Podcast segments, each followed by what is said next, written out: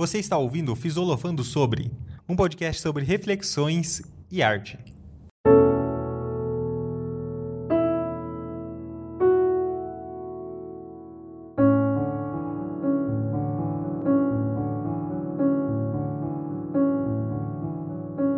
Oi, eu sou o Eduardo. E eu sou o Ivan. E eu sou o Alan. E hoje fisolofando sobre The White Door. Um jogo de point and click. Ele é uma aventura com um tipo de drama interativo. É, ele é produzido pela Rusty Lake, uma empresa holandesa. Foi publicado em janeiro de 2020 o jogo. A Rusty Lake lá é bastante conhecida já no, no meio desses jogos de tipo puzzle e point and click. Eles têm uma série que chama Cube Escape Uh, publicada ali de 2015. O último episódio saiu em 2020. Uh, não sabemos dizer se eles estão produzindo outro ou não, não, não, achamos informação. Mas ele vem publicando vários episódios assim ao longo, ao longo da vida. Então talvez ainda tenham mais por vir. Eles são episódios não sequenciados, né? Tipo, você não depende de ter jogado o anterior para jogar o próximo. Então é meio que são histórias individuais e pode ser que ela, que ela esteja publicando mais alguma coisa ainda, trabalhando na produção, né? Bom, o The White Door, ele é um jogo que baseia-se na história de Robert Hill, que é um cara que ele teve uma interação com uma mulher, sofreu alguns traumas no processo. Houve uma separação, ele perdeu o emprego, depois ele descobre que a mulher morreu, barra foi assassinada. E ao longo desse, desse período aí, ele vai se internar na clínica que chama The White Door. A grosso modo, a ideia é passada pra gente de uma forma bastante confusa ao longo do, do jogo, que fica um pouco a duvidar ali se ele tá tentando esquecer o que aconteceu, se ele esqueceu o que aconteceu e tá tentando se lembrar, ou se no fim das contas o objetivo ali é só ele combater o sentimento horrível que ele passou por perda da pessoa amada e perda de trabalho e depois descobrir que a pessoa amada morreu. Então é, é um jogo meio obscuro ali, cheio de, de espaços para a gente mesmo poder interpretar o que está acontecendo e de um jeito bem, bem interessante que a gente vai conversar um pouco hoje aqui. Ele vai falar sobre perda, sobre superação, Uh, eu acho que ele tem um pouquinho de um dedo ali na, na depressão, na, enfim, na aceitação das coisas, se a gente voltar um pouco alguns episódios aí, né? eu acho que o, o jogo ele é confuso dessa maneira justamente porque ele tá é um jogo que você está jogando em primeira pessoa, né? A gente assume o papel do Robert Overhill, mais ou menos, que é um cara que está num hospital psiquiátrico. Então as coisas com certeza estão confusas dentro da cabeça dele. E a gente está lidando com esse tipo de confusão, né? E basicamente a gente vai lembrando das coisas num aspecto de a gente foi internado e a gente não lembra direito do que aconteceu pra gente ter chegado ali. E cada dia do o jogo ele é passado em capítulos que são dias que você tá internado, né? Os dias vão se passando e você vai trazendo as lembranças. Toda a interação que a gente tem com outros funcionários de dentro do hospital são testes que eles fazem perguntas para tentar fazer a gente exercitar a memória e lembrar da onde quem, quem, quem é a gente, de onde, quantos anos a gente tem, ou qual que era o café favorito que a gente visitava e tal, né? Então, por isso que eu acho essa confusão no jogo e dá essas margens de interpretação diferente. É, o jeito que os desenvolvedores acharam de mostrar para ou nos colocar nos pés de alguém que tem problemas psiquiátricos seria deixar o jogo confuso. Né? Que se você já tem as informações, já sabe o que vai acontecer, você nunca vai conseguir se colocar nos pés de alguém que não sabe o que vai acontecer. Então, acho que foi mais ou menos essa ideia que eles seguiram nesse jogo. É, o, eu acho bastante interessante também o jeito que eles optaram de. Essa, tanto essa forma de confusão do, da cabeça do personagem, ela não é só para mostrar pra gente a mecânica de dificuldade de uma pessoa com esquecimento, apagamento de memória. É também o jeito que eles optaram para contar a história pra gente. Porque a gente poderia ter um enredo introdutório, sabendo a história, e o trabalho nosso ser fazer o cara entender o porquê que ele está no hospital, ou porquê ele está se sentindo mal, enfim, ele poderia trabalhar o sentimento do Robert de outra forma. Mas ele opta por também fazer a gente descobrir a história no desenrolado da compreensão do próprio Robert sobre o que aconteceu. Então, tipo, ele brinca bastante tanto com a perda de memória quanto com o sentimento dele. Que o Robert ele é um personagem apático no, na história e na história não, perdão, na, no controlar dele, né? Ele é na, na mecânica de, de, de, jogar com o Robert, ele é um personagem apático e a, algumas coisas dão uns lapsos de emoção, de memória nele, que é o que você tem acesso ali ao que pode ter acontecido, barra o que realmente aconteceu, de acordo com como ele interage com as coisas, como ele vai descobrindo a história, né? Até tem alguns momentos que é curioso, porque a mulher pergunta e a gente tem que dar a resposta, né? Como Robert sobre como você está se sentindo hoje. Outro momento, o que você quer comer hoje? Você fica. Num, eu, eu me senti dessa maneira. Né? Por que eu, Qual que é a relevância de eu decidir o que a gente vai comer hoje, né?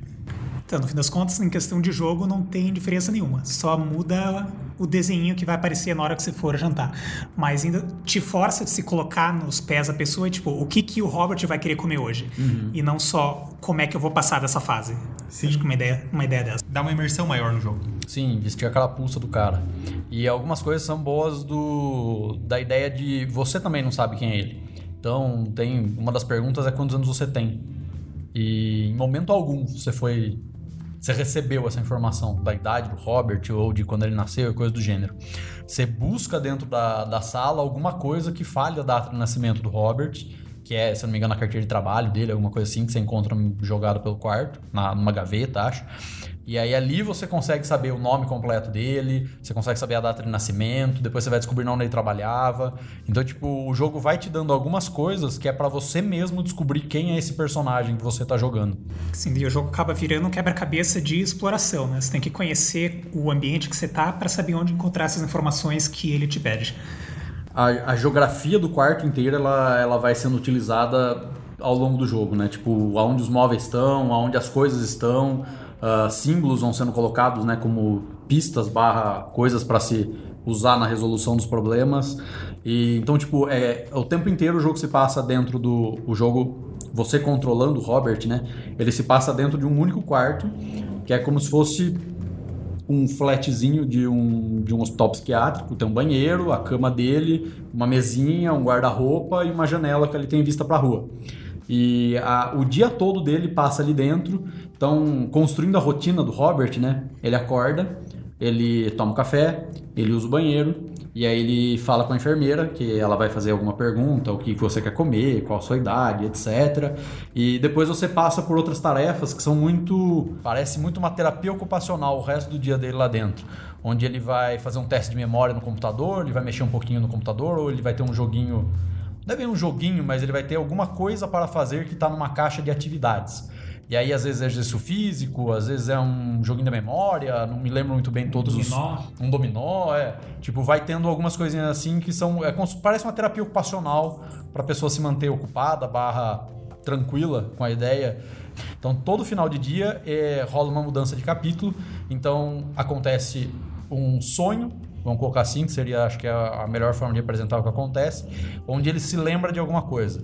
Ele lembra de algum pedaço da história, ele vai te introduzir um pouco da- do enredo do jogo, de como ele foi para lá, o que aconteceu e coisas do tipo. Boa parte das vezes esse sonho também é interativo, a gente vai desenvolver ali um pouco de, de ações dentro desse, desse sonho dele, mas ele vai te contando a história ao longo dessas noites que ele dorme e recebe um pouco de informação aí. E geralmente no dia seguinte, os testes da funcionária que vem, vem perguntar, você tem que tentar usar recursos que você teve dos sonhos, né? Pra conseguir resolver o próximo puzzle, que é a pergunta dela. Então, por exemplo, num dia você tem um sonho que, ah, e você daí você descobre que o Robert trabalhava numa empresa que produzia Ração para baixo. Daí no dia seguinte eles vão. A, a- uma das primeiras coisas que ela pergunta é: Ah, qual que é o nome da empresa que você trabalhava? Então assim vai dando a, a lógica do jogo, né?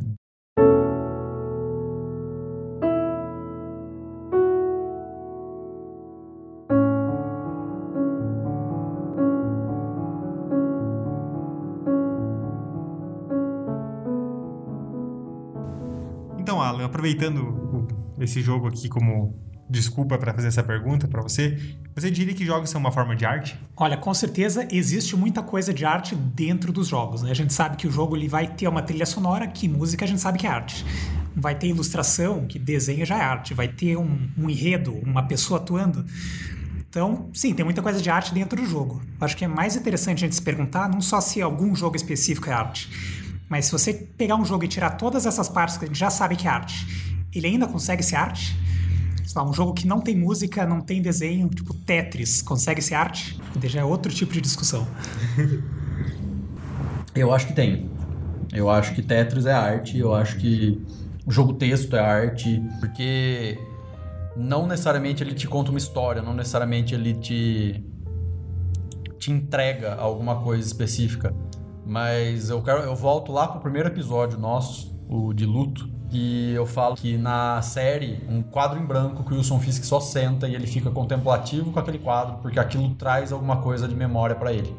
Que inclusive na série é quando ele era criança, ele ficava encarando a parede branca para não ver o que estava acontecendo de bizarro na casa dele, de pai batendo na mãe, coisas do gênero, se não me engano.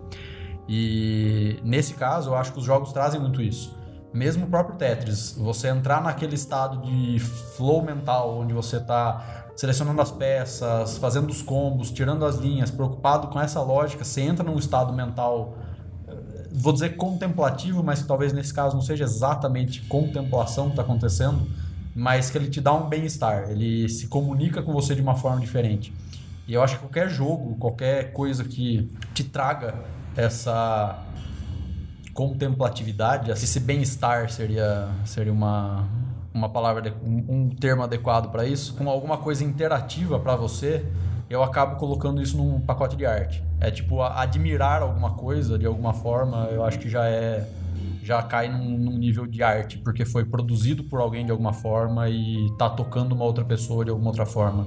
É, eu também tô nesse, nesse barco, eu também concordo com você. Porque se eu acho que se o objetivo da arte é ter alguma reação emocional das pessoas, eu acho que os jogos eletrônicos, o videogame, é o que tem mais possibilidade de trazer emoções diferentes do que qualquer outra mídia.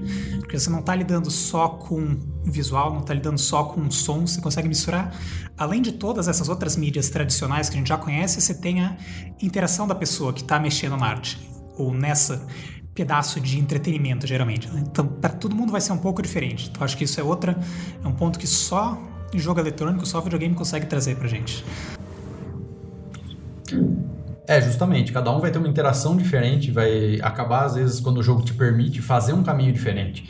Então, por exemplo, pegando jogos grandes como The Witcher, jogos mais assim AAA, você vai poder chegar a fazer o caminho principal da história, onde você vai digerir toda aquela história, você vai ter dois, três caminhos diferentes ali dentro, terminou a história, você pode simplesmente parar e tô satisfeito com isso. Vai ter gente que vai fazer todas as quests alternativas que vão achar abrir 100% do jogo no linguajar de jogos, vai platinar o jogo e vai vamos dizer assim, absorver aquela história de um jeito diferente pra, do que a outra pessoa, porque ela vai acabar lendo, sei lá, histórias paralelas do jogo que criam, embasam o mundo e coisas do gênero, mas que não deixa, não invalida uma experiência em função da outra. Você só tem uma experiência diferente por justamente como aquela obra, aquela, aquela peça de entretenimento uh, te levou a explorar ela e interagir com ela de uma forma diferente, que é uma coisa que nos jogos é muito mais amplo o jeito que é possível se fazer.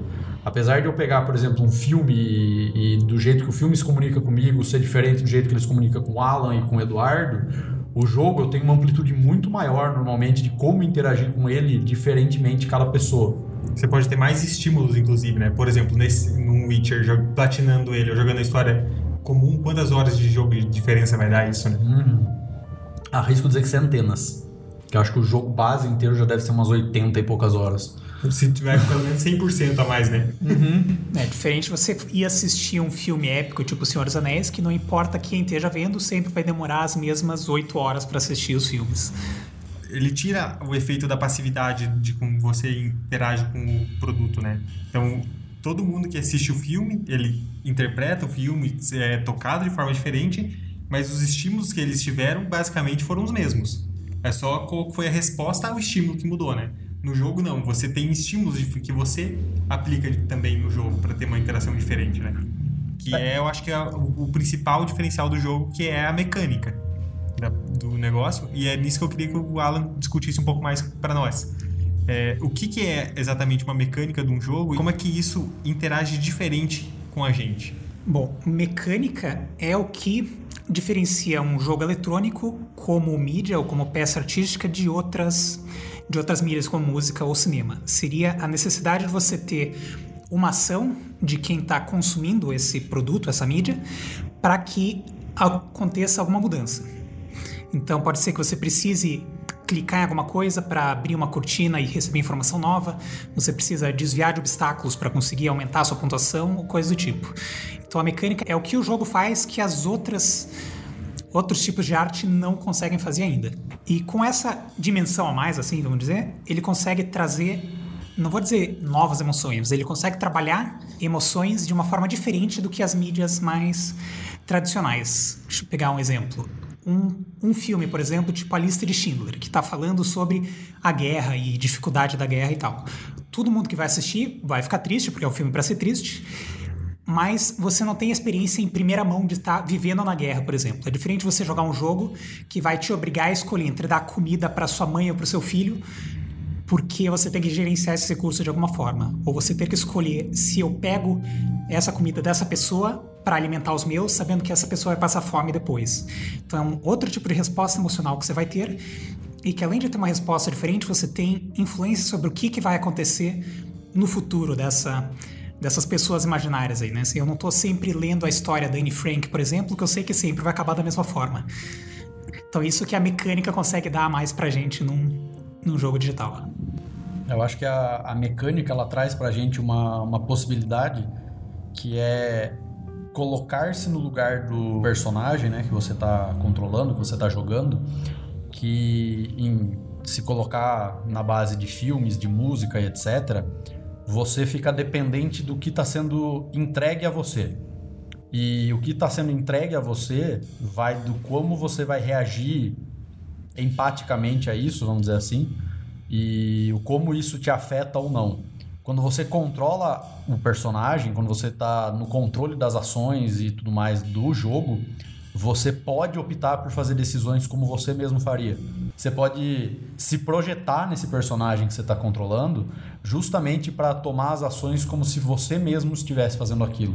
Ou você pode simplesmente vestir uma outra personagem e, sei lá, querer viver o cara que faz tudo errado, por exemplo, e tentar levar o jogo desse jeito e experienciar o que foi preparado. Lógico, ele é scriptado de alguma forma o jogo sempre, mas experienciar o que seria naquela proposta você ser um cara completamente mal, um cara 100% bom, um cara intermediário ali nos tons de cinza. Então, a, a, mecânica, a interação sua com o jogo permite você testar e experienciar coisas diferentes.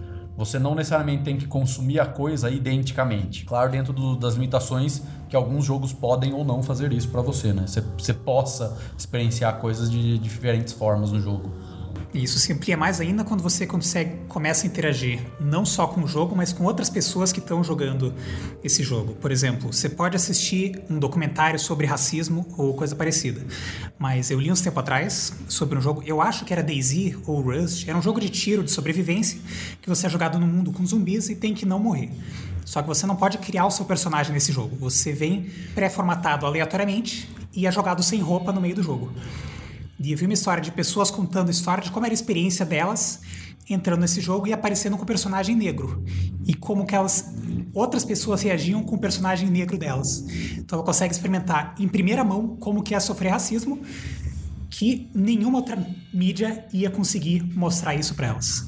Eu lembro de ter visto essa reportagem. O pessoal tava falando justamente que, tipo, da mesma hora que hoje a gente tem muito esse negócio de pessoas que interagem com inteligência artificial de maneira absurda, que a Magalu tem coisas com isso, a Bia do Bradesco. A Bia do Bradesco, é, tipo, tem, tem várias inteligências artificiais que, nossa, tem uns reportes hediondos para manter o nível aqui de, de palavreado e não é diferente você migrar essa percepção de tipo, eu estou falando com uma inteligência artificial e eu estou falando com uma outra pessoa atrás de uma inteligência artificial.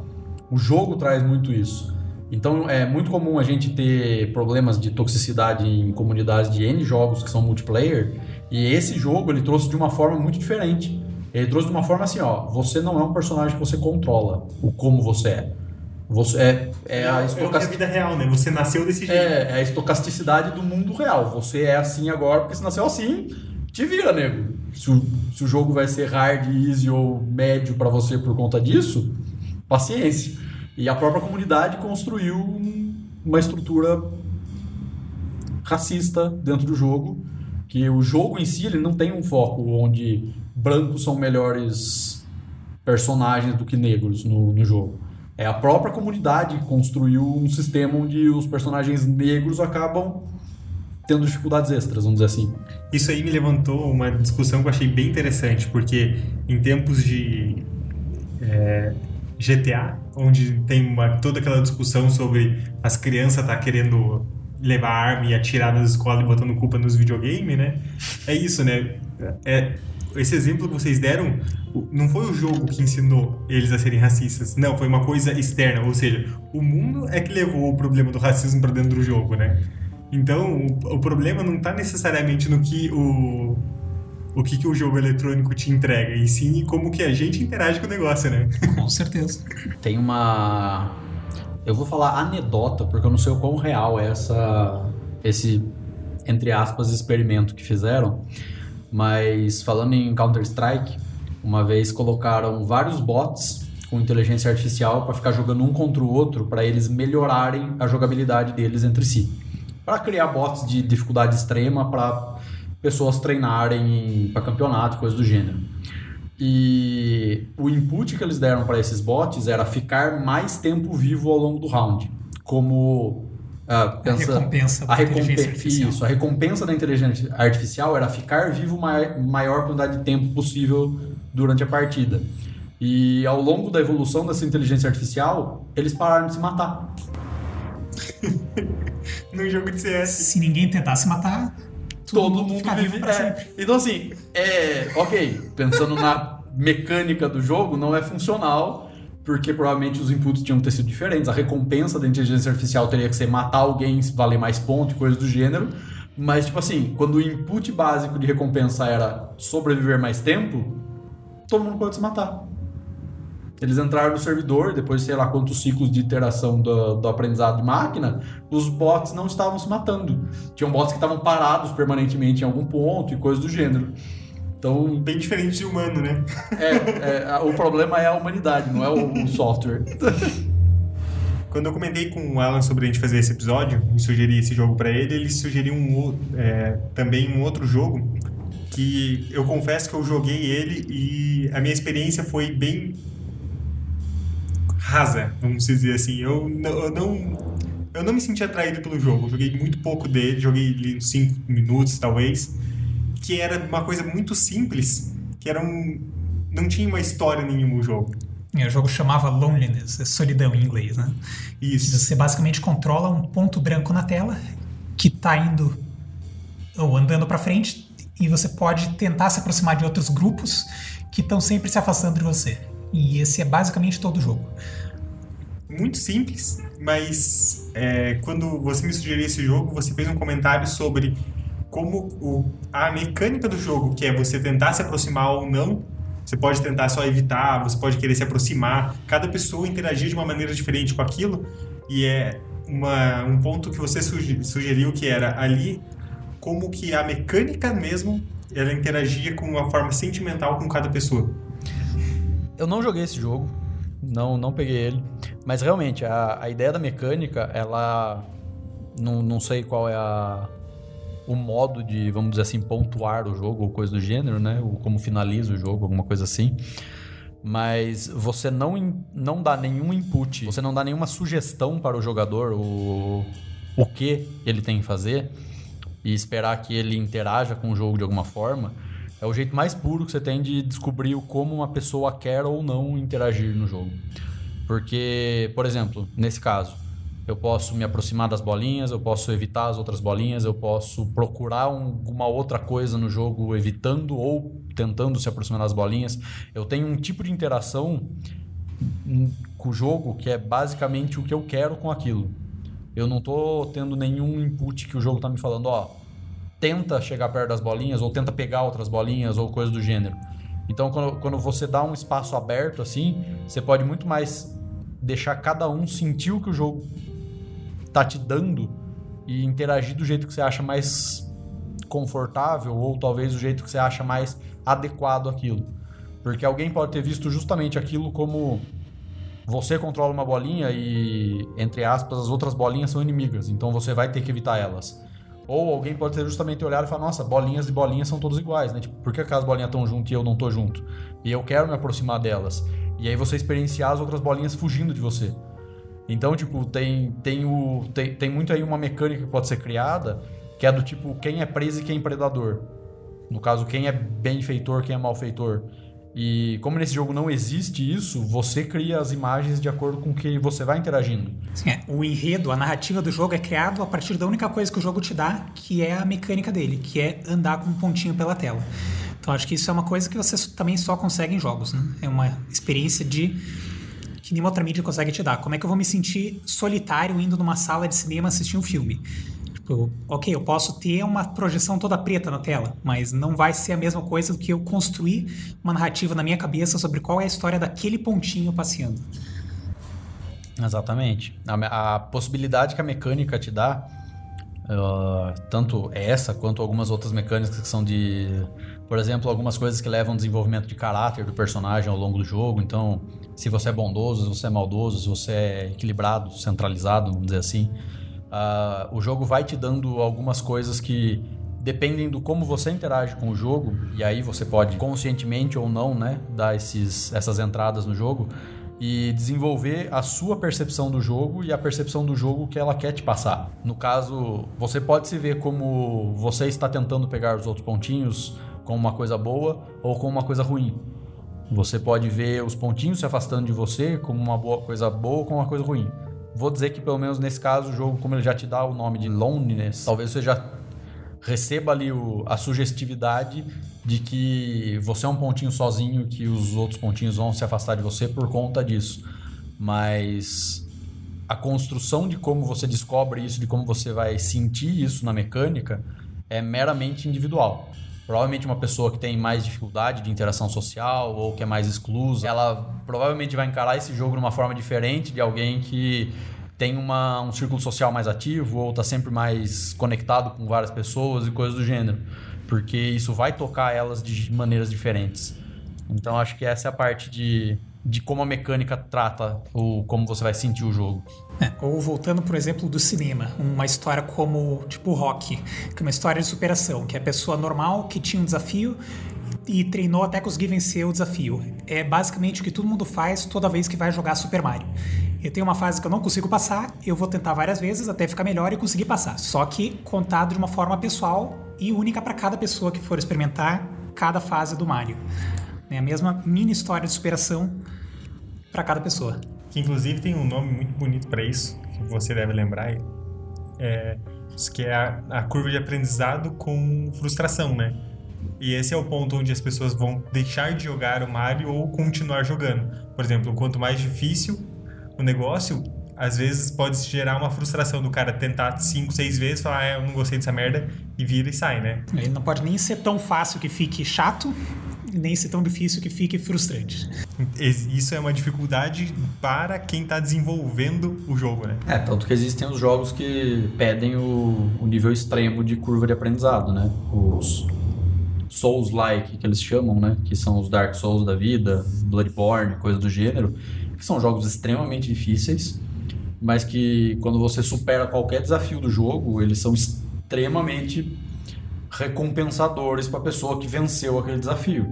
Você morre dezenas e centenas de vezes ao longo do jogo e isso faz você ter um, uma recompensa né, nessa curva de aprendizado muito mais alta. E não um jogo que dá uma recompensa muito boa quando, quando você derrota um inimigo ou um chefe ou coisa do gênero. É só que você sofreu tanto para passar por aquilo e você persistiu que para você aquilo é uma baita vitória entendeu? É uma satisfação de ter completado uma tarefa difícil, né? Isso. E, e com certeza, esse jogo não é para todo mundo. Esse jogo não é, é, De longe, ele é um jogo que é para um grupo muito específico de pessoas que gostam dessa. Eu vou usar o termo autotortura, que é de você morrer em dezenas, centenas de vezes pro mesmo inimigo depois de, sei lá, talvez horas tentando matar um único chefe, você conseguir matar ele, comemorar e morrer logo em seguida para um inimigo normal que tem no cenário, porque isso acontece no jogo e tipo, é assim, você vai ter que acostumar e aprender desse jeito. É a curva de aprendizagem desse jogo é justamente essa, é, é sofrendo. Mas voltando uma, no, no, que o Alan comentou, rapidamente, eu acho que a gente podia aprofundar um pouco ali. Conversando em off com, você, Alan, um pouco antes da gente começar a gravação, você fez uma, um apontamento que eu achei bem interessante. Que a história do cinema, a gente vai ter uma coisa em torno de mais de 100 anos, pelo menos, em que o cinema está sendo estruturado, desenvolvido, estudado, produzido, tudo, né? Enquanto que para a ideia de jogos, principalmente de jogos eletrônicos, é uma coisa que é muito mais recente. Sim, já tem 30, 40 anos, se for generoso, né, com história de desenvolvimento dos jogos. 35 anos, aniversário do Mario foi esse ano. Ok. Então, um pouco mais de 35 anos já, já tem. Mas dando um passo além disso, é, porque ali, quando, por exemplo, a gente pega um Mario de 35 anos, você tinha dois joystick plugados no teu console. Então você tinha duas pessoas jogando, e essas duas pessoas eram você e seu irmão, basicamente. Ou que seja, são pessoas que estão fisicamente no mesmo lugar, né? Então era uma pessoa que você já conhece, você nunca você não sentava na tua casa para jogar com uma pessoa que você nunca jogou na vida, né? Por que, que essa pessoa entrou na minha casa? Não, pra isso que eles tinham as locadoras. além disso, além da história ser recente, a ideia de, por exemplo, multijogador e multijogador na internet é mais recente ainda, né? Para o negócio ficar viabilizado de uma forma razoável, vamos dizer. Não tem tantos problemas de conexão ou qualquer outra coisa desse gênero, né? E isso leva a interação entre pessoas diferentes, entre pessoas de etnias diferentes que estão geograficamente muito longe, interações que provavelmente não haveriam se não existisse é, a interação de jogos. Você mesmo comentou que você conheceu a tua namorada por um jogo, né? Exatamente. O que, que você acha que vem de novo, de riqueza nesse sentido? Eu acho que o videogame hoje é muito parecido com o pessoal que jogava futebol 20 anos atrás com um desconhecido na praia. Assim, uma atividade que eu tô fazendo geralmente em grupo, geralmente é competitivo, eu quero ou ganhar de mim, ou ganhar do jogo, ou ganhar da outra pessoa, para desenvolver alguma coisa, ter alguma satisfação no final. Só que a diferença é que agora, em vez de eu estar tá conhecendo uma pessoa nova na praia, na praça, eu conheci uma pessoa nova da Holanda, sei lá, do Nova Zelândia, jogando alguma coisa. Então, eu acho que é mais ou menos o mesmo tipo de, de coceira que o videogame acaba resolvendo tira um pouco daquela ideia também da geração, vou falar para os meus pais, assim, numa ideia de ah, o videogame da a criança tem que sair de casa para brincar com outras crianças, porque só fica enfurnado no quarto sozinho. Né? Tira, quebra até esse paradigma, né? Porque você tá ali e você tá interagindo com um monte de gente. Sim, inclusive, se eu não me engano, a faixa etária com o maior número de jogadores hoje em dia é entre 40 e 50 anos para mulheres, que é que jogam jogos no celular. Então, videogame não é coisa de jovem, não é coisa de criança para todo mundo. Então, a pessoa que fica enfurnada dentro do quarto jogando videogame existe, mas não é a pessoa média que joga videogame hoje em dia. Não é, é regra e não é quem tá mais dando dinheiro, inclusive, né? Não, é, na verdade, a, a indústria do, do videogame, pensando assim, pensando na, nos problemas que eles tiveram em desenvolvimento, em quebra e coisas do gênero, é, se você for parar para olhar, a evolução de tecnologia, de jogos, etc., ela acontece muito em paralelo com as gerações que cresceram jogando os primeiros videogames e hoje tem poder aquisitivo. Se você parar a pensar, Nintendo, 35 anos atrás, nós aqui dessa mesa estávamos nascendo. É, então a Nintendo. velho assim, não. a Nintendo Você, tava, talvez. A Nintendo estava começando a estruturar a parte de videogames, de consoles. A gente é a geração que cresceu com mais contato, vamos dizer assim, com os videogames. E hoje somos adultos, a gente trabalha, a gente continua gostando disso. Então hoje a gente não depende de pai, mãe, compra um jogo para mim. Hoje é, pô, aquele jogo é da hora, eu vou comprar e eu gosto disso. Hoje tem uma lista na Steam com mais jogos que a gente consegue jogar. eu sou esse tipo de pessoa. Eu tenho muito mais, eu tenho muitos jogos que eu nunca nem instalei, por exemplo, na minha Steam, mas eles estão ali, porque em algum momento eu vou querer jogar eles e eu quero que eles estejam ali. Então, a gente tem esse tipo de, de poder aquisitivo hoje, que é o investimento que a indústria precisava. É o investimento que, se a gente parar a pensar, por que, que a gente vai no cinema? Porque alguma coisa chamou nossa atenção naquele filme. Quantos filmes você foi ver no cinema e você achou horrível? Você saiu do cinema falando, enfiei dinheiro no meu nariz. Porque o trailer te convenceu que o filme era bom. É exatamente o que o videogame faz hoje. Ele arruma alguma coisa que te chama atenção, muitas pessoas compram, Provavelmente muitas pessoas compram jogam pouquíssimo jogo, mas o dinheiro voltou. De alguma forma o dinheiro voltou pro videogame. E essa indústria tem um investimento alto hoje para poder fazer muito mais marketing, para poder fazer muito mais conhecimento de mercado e desenvolver a sua mercadoria voltada para o que funciona para as pessoas, que hoje interatividade é mexer com o emocional da pessoa, é mexer com o nível de excitação que a pessoa tem jogando aquilo ou não e coisas do gênero. Então, a, ao longo da vida da, da indústria de cinema, dos 100, cento e poucos anos que existe cinema, foi se aprendendo como o público gosta de coisas, como o público não gosta de coisas. Tanto que a gente tem muitos filmes que são muito beabá. Se a gente pegar vários tipos de comédia romântica, eles são feitos todos em cima do mesmo escaninho igual e muda-se o motivo de uma dor ou o motivo de uma coisa aqui a colar. Assim como os jogos hoje, existem trocentos jogos que são muito parecidos. Porque justamente se embaseiam numa mecânica que deu certo e vamos tentar mexer um pouquinho aqui, um pouquinho a colar, porque a gente entra no mercado. Então a gente teve esse boom gigantesco que permite que, obviamente, assim como vão ter sempre várias coisas que são os joguinhos um cópia do outro, é o que permite a indústria ter dinheiro para aparecer esse tipo de desenvolvimento. Quantos Candy Crush existe, né? Arrisco dizer infinitos. Incontáveis Candy Crushes devem existir, cara. E nessa mecânica, junta-se três e etc., eles nem foram primeiros, eles só devem ter. Arrisco dizer que nem devem ser mais os maiores. Porque do jeito que a, a indústria de, de mobile funciona, o negócio toma proporções. Deve ter algum lá na China que deve ter muito mais download que nunca chegou aqui. Qualquer, co qualquer coisa que sai na China é maior do que qualquer coisa que tá no resto do mundo primeiro.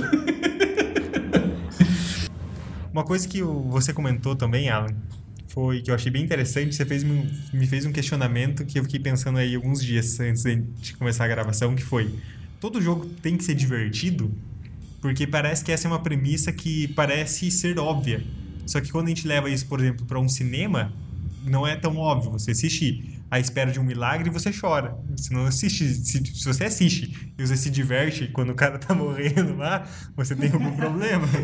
Entendeu?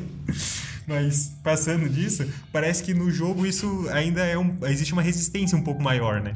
É, hoje em dia é quase como se todos os jogos ou a indústria dos videogames funciona como se só pudesse lançar filme do Transformers no cinema. O único tipo de jogo que é feito é jogo que é feito para entreter, para passar tempo, ou esse tipo de coisa. Tem muitos poucos jogos que têm o objetivo de te fazer pensar, ou de te deixar triste, ou de te. não sei, te deixar entediado que é acho que é uma coisa que precisa ser mais explorada ainda nesse universo de videogame para ele poder ser levado mais a sério como forma de arte e não só como entretenimento. Eu só quero pontuar que isso acontece nas grandes indústrias, né? Porque na linha indie, que são os produtores independentes, às vezes produtores sozinhos, o cara faz o jogo inteiro sozinho, tem, tem algumas condições desse tipo. A gente tem várias experiências diferenciadas é, ressaltando, obviamente, antes de qualquer coisa, porque se algum ouvinte for vir falar, sim, Last of Us trata de outro tipo de interação, de tristeza e não tem nada de alegria no jogo inteiro, quase, ok.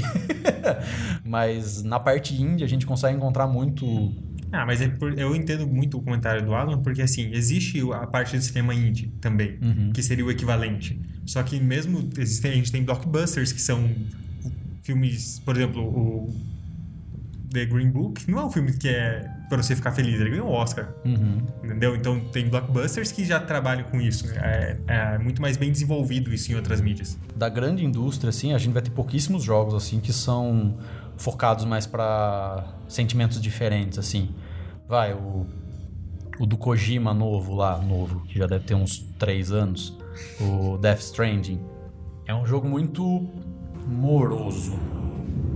O jogo inteiro ele leva, ele tem um ritmo lento, ele busca um pouco de contemplatividade de vida, de mundo e coisa do gênero, mas ele é um jogo sem muita emoção, uh, emoção que eu digo agitação, assim, é combate, coisa do gênero. Ele é um jogo muito mais que te traz uma contemplação de mundo, de dificuldade, coisa do gênero. Achei bem interessante uma coisa que vocês falaram um pouquinho antes de começar a gravar, que a franquia GTA V ela é a franquia de entretenimento mais rentável da história, de qualquer tipo de mídia. Ganham mais dinheiro que Titanic, que Transformers, que filme da Marvel. Assim, é meio absurdo até o tanto que conseguiram ganhar de dinheiro com o negócio. Isso eu acho que é um belo de um exemplo, ou uma, é, uma forma de ilustrar bem qual foi o momento em que deixou de ser uma brincadeira de criança, né? Com certeza. Porque aquele negócio de, ah, não, é a, o brinquedo da criança ou qualquer coisa assim, eu acho que ainda existe uma resistência um pouco nisso. Talvez um público mais velho, mas existe alguma parcela do público que ainda tem uma resistência com pensar em jogos como brinquedo, como coisa de criança e não perceber a profundidade do negócio. Além disso, a seriedade com que esse essa indústria já se fortaleceu, né? o lançamento, só o lançamento, o primeiro dia de vendas do GTA V, de um único jogo da franquia, não estamos falando da franquia inteira, foi 815 milhões de dólares. O primeiro dia, não é a venda inteira da história desse jogo, é o primeiro dia. E é um jogo com quase 10 anos já, que além do preço do jogo, você consegue gastar mais dinheiro ainda dentro do jogo.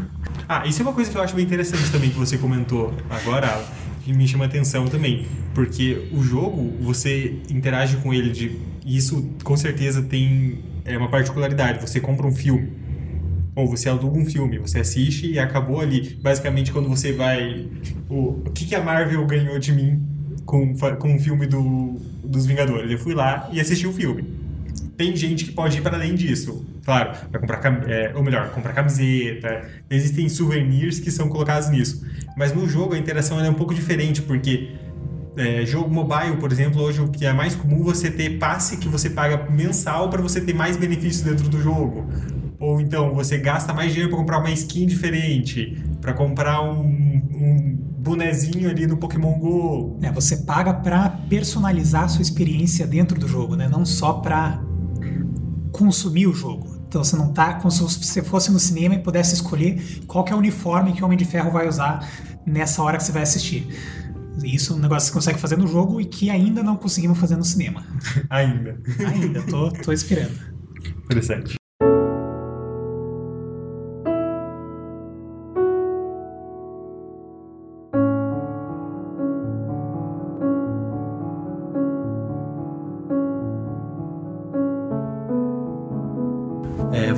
Door, o jogo é um pouco confuso. O jogo ele tenta te dar muitos sentimentos. O que, que você sentiu enquanto você jogava ele, Alan? Tipo, você teve alguma algum ponto que te trouxe um sentimento específico? Como é que foi?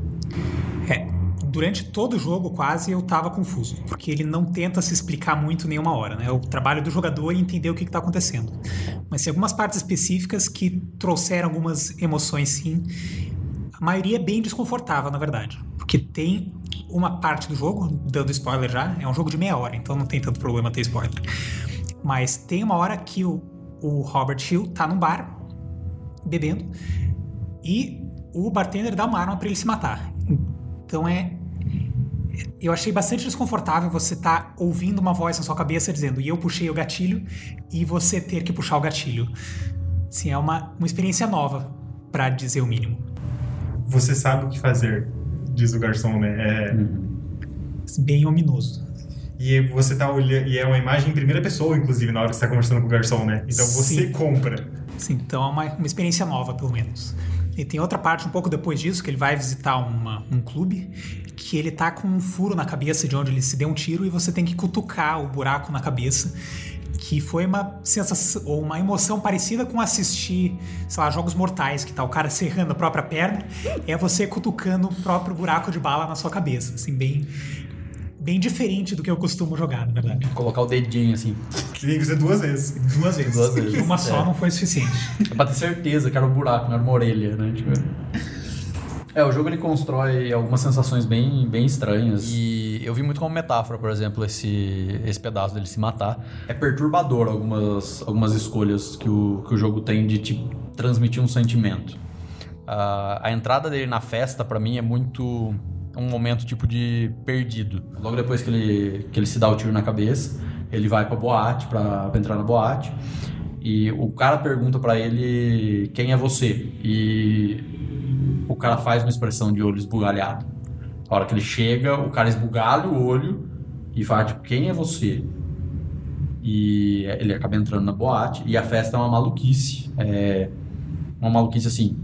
é- São vários personagens com cabeça de cavalo, coelho, ah, gente meio que vestida de clubber. Tipo, passa-se uma imagem bastante distorcida, assim, de uma, de uma festa de coisas que não se conectam muito bem.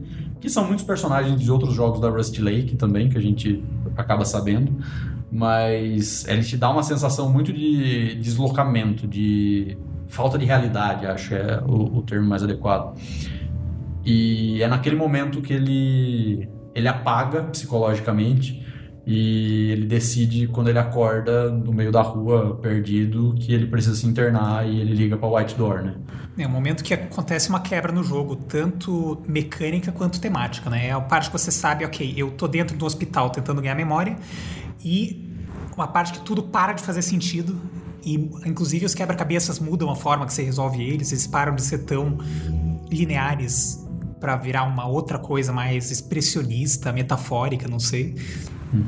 É, algumas coisas como a- as interações que ele começa a ter são mais abstratas. A, a pessoa na janela, o, o que ele vai comer, a, a comida começa a vir trocada, ele come alguma coisa que não é comestível, ele bebe alguma coisa que é sólida, tem algumas, começam a acontecer algumas estranhezas, abstrações talvez assim no meio, no meio das interações. Algumas coisas exageradas, né? Ele pega uma taça de vinho e vira uma poça que alaga metade do quarto. Do- Dois momentos que me dão uma, um sentimento ruim também. É quando ele, depois que ele pega a arma e se mata, se mata não, ele dá o tiro na cabeça, né? É, ele vê a esposa dele e daí tem mariposas que você tem que colocar no olho dela, da mulher, né? E essa mariposa deixa o olho dela preto como morta, né? Então é, é aquela parte dele lembrando que ela morreu. E essa forma de você interagir com o jogo, de pegar uma mariposa, colocar em cima do olho dela e aquilo ficar preto, é uma sensação de como se você tivesse matado ela, né? É bem, bem desconfortável. Ou bem, bem mais no comecinho do jogo, mais simples que isso. Só o momento em que eles estão no café e ela termina o relacionamento com ele, ele pega e fala assim: Ah, eu tentei segurar, eu tentei encostar na mão dela, mas ela retirou a mão. E também, isso também acontece em primeira pessoa. E ali não é uma coisa nem tão macabra, mas é bem. Acho que é até mais palpável, porque é uma coisa muito mais simples É, que você não- faz, né? Você não tá vendo alguém estendendo a mão e outra recolhendo. Você tá movendo a sua mão para tentar encostar na pessoa e ela tá se afastando de você. E daí dá aquele sentimento triste de- de- do término, né? Então. É todo em primeira pessoa essa situação ali, então é bem. Gera esse tipo de sentimento de desconforto no, no jogador, né? Eu, eu acho doloroso esse trecho onde ele fala meio apático, né? Do tipo, e eu não sabia o que fazer, eu não sabia o que falar. E aí eu, Eu não sabia o que só sentir, eu acho não sabia o que sentir. E, E aí daí- eu só tomei outro gole de café. E, e isso eu acho muito louco, porque a xícara quebra, Uhum. Né? E aquilo é, é acho como se a xícara de café dele fosse o coração dele se quebrando, né? Ah, Eu achei aquilo ali muito legal. Ele esvazia o coração dele e despedaça. É muito bonito, cara. É foda, é foda. Sim. E eu não sei se o ator que fez o Robert Hill que é bom ou é ruim, porque ele tá totalmente apático nisso. E eu não sei se é de propósito pra mostrar como o Robert Hill tá se sentindo, ou se o ator não tem habilidade de ser.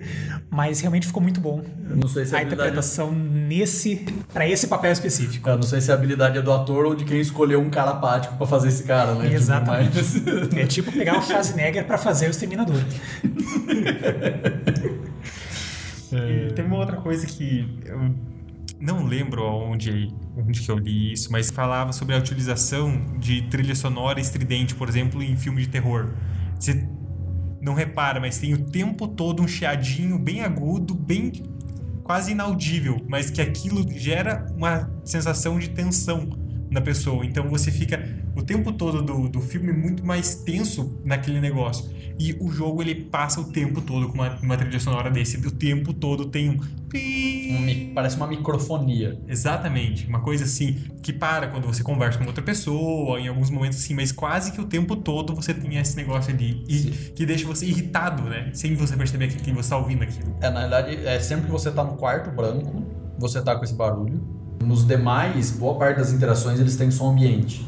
Então, a hora que ele tá fora de casa, que ele tá na rua ou que ele tá. ele- eles colocam um som ambiente aí também. Tipo, eles ambientalizam a, a sonoplastia além do resto dos sons. Então, se ele tá conversando com alguém que tá na rua, tem som de pássaro, vento e coisa assim. Então, ele é bem Foi cuidadoso, né? é, ele é cuidadoso, mas eu, eu, eu acho também que a ideia do, do quarto branco ser assim é justamente a parte de solidão que o jogo traz. Porque quando você tá num cômodo daquele, por exemplo, isolado para tratamento psicológico, coisa do gênero, você tá sozinho, só com você mesmo e seus próprios pensamentos. Barulho é o seu incômodo mental, o seu auto, o seu próprio fantasma na sua orelha, na sua cabeça, te causando aquele estresse. E eu sinto muito que a ideia desse ruído que o jogo te deixa é justamente para ter alguma coisa que te mantenha. Acho que não estressado não é bem o termo, mas é incomodado com a situação, com estar naquele ambiente. Tanto que quando o quarto começa a tomar cor no final do jogo, o barulho some. Quando ele começa a se aceitar, né, que tem a, a virada ali do jogo, ele vai perdendo o ruído e ele vai começando a ouvir sons que são de fora do quarto. Sons de fora da, da janela, tem uma leve melodia, o som dos pássaros. Então, tipo, ele, ele flipa essa, esse ruído para um som ambiente mais natural na medida que ele volta a ver cor na vida dele. É justamente nisso que eu ia fazer a pergunta pro Alan agora. Qual foi a sensação que você teve com, esse, com essa ideia do jogo de mudar a coloração dele? Pensando em linguagem de jogos, eu acho que é uma forma que ele encontrou de mostrar progresso pra gente, pra dizer que alguma coisa estava se mudando, que a gente tá chegando perto de algum objetivo. E pensando em forma de enredo, acho que é ou Robert Hill ou aceitando o que se passou com ele, como tipo assim, ok, estou em luto, perdi alguém ou estou internado. Você foi o único entre nós aqui que conseguiu descobrir um fechamento diferente pro jogo, né? A gente jogou, eu e o Alan jogamos duas vezes cada e tivemos o mesmo final as quatro vezes. Você jogou mais vezes, viciado, e vê que chegou um outro final, né?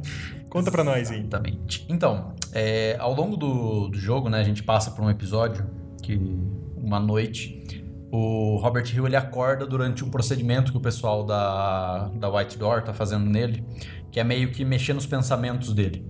Como se eles estivessem tentando apagar. Ao longo do jogo você vai lendo alguns e-mails, algumas coisas assim que vão aparecendo, que eles te dão essa ideia de que parece que estão querendo apagar a memória dele ou manipular a memória dele, vamos dizer assim. Meio que uma coisa de brilho eterno de uma mente sem lembrança. Um final alternativo do jogo, não sei se tem mais de um além desse, mas esse foi o que eu acabei, acabei fazendo. É, você toma controle da Sarah White, que é uma personagem que aparentemente conhece ele de alguma forma, porque quando a a namorada, a ex-namorada dele faleceu, ela aparece, é, ele aceita essa pessoa entrar na casa dele sem apresentação e coisa do gênero, e ela entrega, ela traz uma flor e entrega o cartão do White Door, que é onde ela trabalha. E não me lembro exatamente em que episódio eh, a gente começa a tomar posse dela daí para fazer esse final alternativo, mas quando você toma controle dela, você vai fazendo umas outras, uns outros exercícios ali, né, uns outros puzzles que você resolve no, no experimento, e você consegue voltar a fazer esse procedimento que está apagando a memória dele, mexendo na memória dele, né? E aí no caso, no, no final do jogo, vamos dizer, normal, a hora que o Robert ele revive aquela coisa de como ele conheceu ela no banco da praça e tudo mais, o jogo fecha depois no rosto da, da ex-namorada dele e ela fala pra ele que tá tudo na mente dele. Fecha os olhos e sobem os créditos, como se fosse uma uma forma dele aceitar que a coisa foi só passageira. Nesse final alternativo, a Sarah White apaga a memória dele. No final do jogo, a hora que ele vai reviver esse momento, ele faz exatamente todos os mesmos passos. Ele enxerga o pássaro na árvore, o, o pássaro sai voando, só que dessa vez não tem ninguém no banco. E a história termina com ele e eu continuei andando. E sobem os créditos. Meio que apagaram da mente dele. Isso, ele realmente não sabe mais o que aconteceu, ele- essa pessoa não existiu mais na vida dele. Ele não é. Não foi uma superação, foi um apagar. Não foi um aceitar o que aconteceu, foi esquecer. Então, tipo, é um final que é. Não sei, é um pouco mais estranho a, a finalização. Acho que é- ela é mais triste do que o. O está tudo na sua cabeça. É muito mais um. Isso nunca aconteceu. Foi isso que você sentiu. Você sentiu que é mais foi. triste. É, eu senti mais triste do tipo, isso nunca aconteceu. Isso foi meio que como se isso foi tudo pra nada. E não sei, eu achei, achei mais doloroso esse tipo de final do que o do que o final normal, vamos dizer assim. É, isso a gente volta no episódio de traumas da bruxinha tirando a- os traumas, né? da- É isso, né? Ele Exatamente. não, ele não superou o negócio, ele só apagou a treta. Como se fosse possível, né? Tipo, apagar completamente. É, é a proposta daquele filme, né? Do, do Brilho Eterno, Uma Mente Sem Lembrança. Apagar completamente uma pessoa da vida da outra, da memória e coisas do gênero. Então. É Que, estranho. que é excelente o filme. né? Não, o filme é maravilhoso. Alan, muito obrigado por ter aceitado o convite de vir conversar a gente sobre jogos eletrônicos, que eu sei que é uma coisa que você gosta muito. Agradeço o convite, foi bastante divertido, bem instrutivo aqui, compartilhar as ideias com, com o pessoal. Bacana. E muito obrigado por trazer os, as suas observações, que é interessante a gente ver outros pontos de vista de, de coisas assim. Inclusive, jogos que são uma coisa que é raro da gente ver discussão por aí, assim, sobre o que se diz, o que se fala deles e o O jogo geralmente é discutido como produto e não como, como arte. como arte ou como experiência. né? Uhum. Então, às vezes é legal ver as coisas de um lado diferente. A gente tem, tem trocentos jogos que podem ser trazidos aqui pra gente discutir algumas coisas, algumas ideias, algumas, inclusive mecânicas diferentes que eles trabalham. E a gente vai ver se em algum momento a gente desenvolve alguns outros desses diferentes. E provavelmente em breve a gente vai fazer um episódio sobre board games, Exatamente. com convidados especiais também. Beleza? Muito obrigado, pessoal. Até quinta que vem. Muito obrigado, galera. Um abraço. Valeu, falou.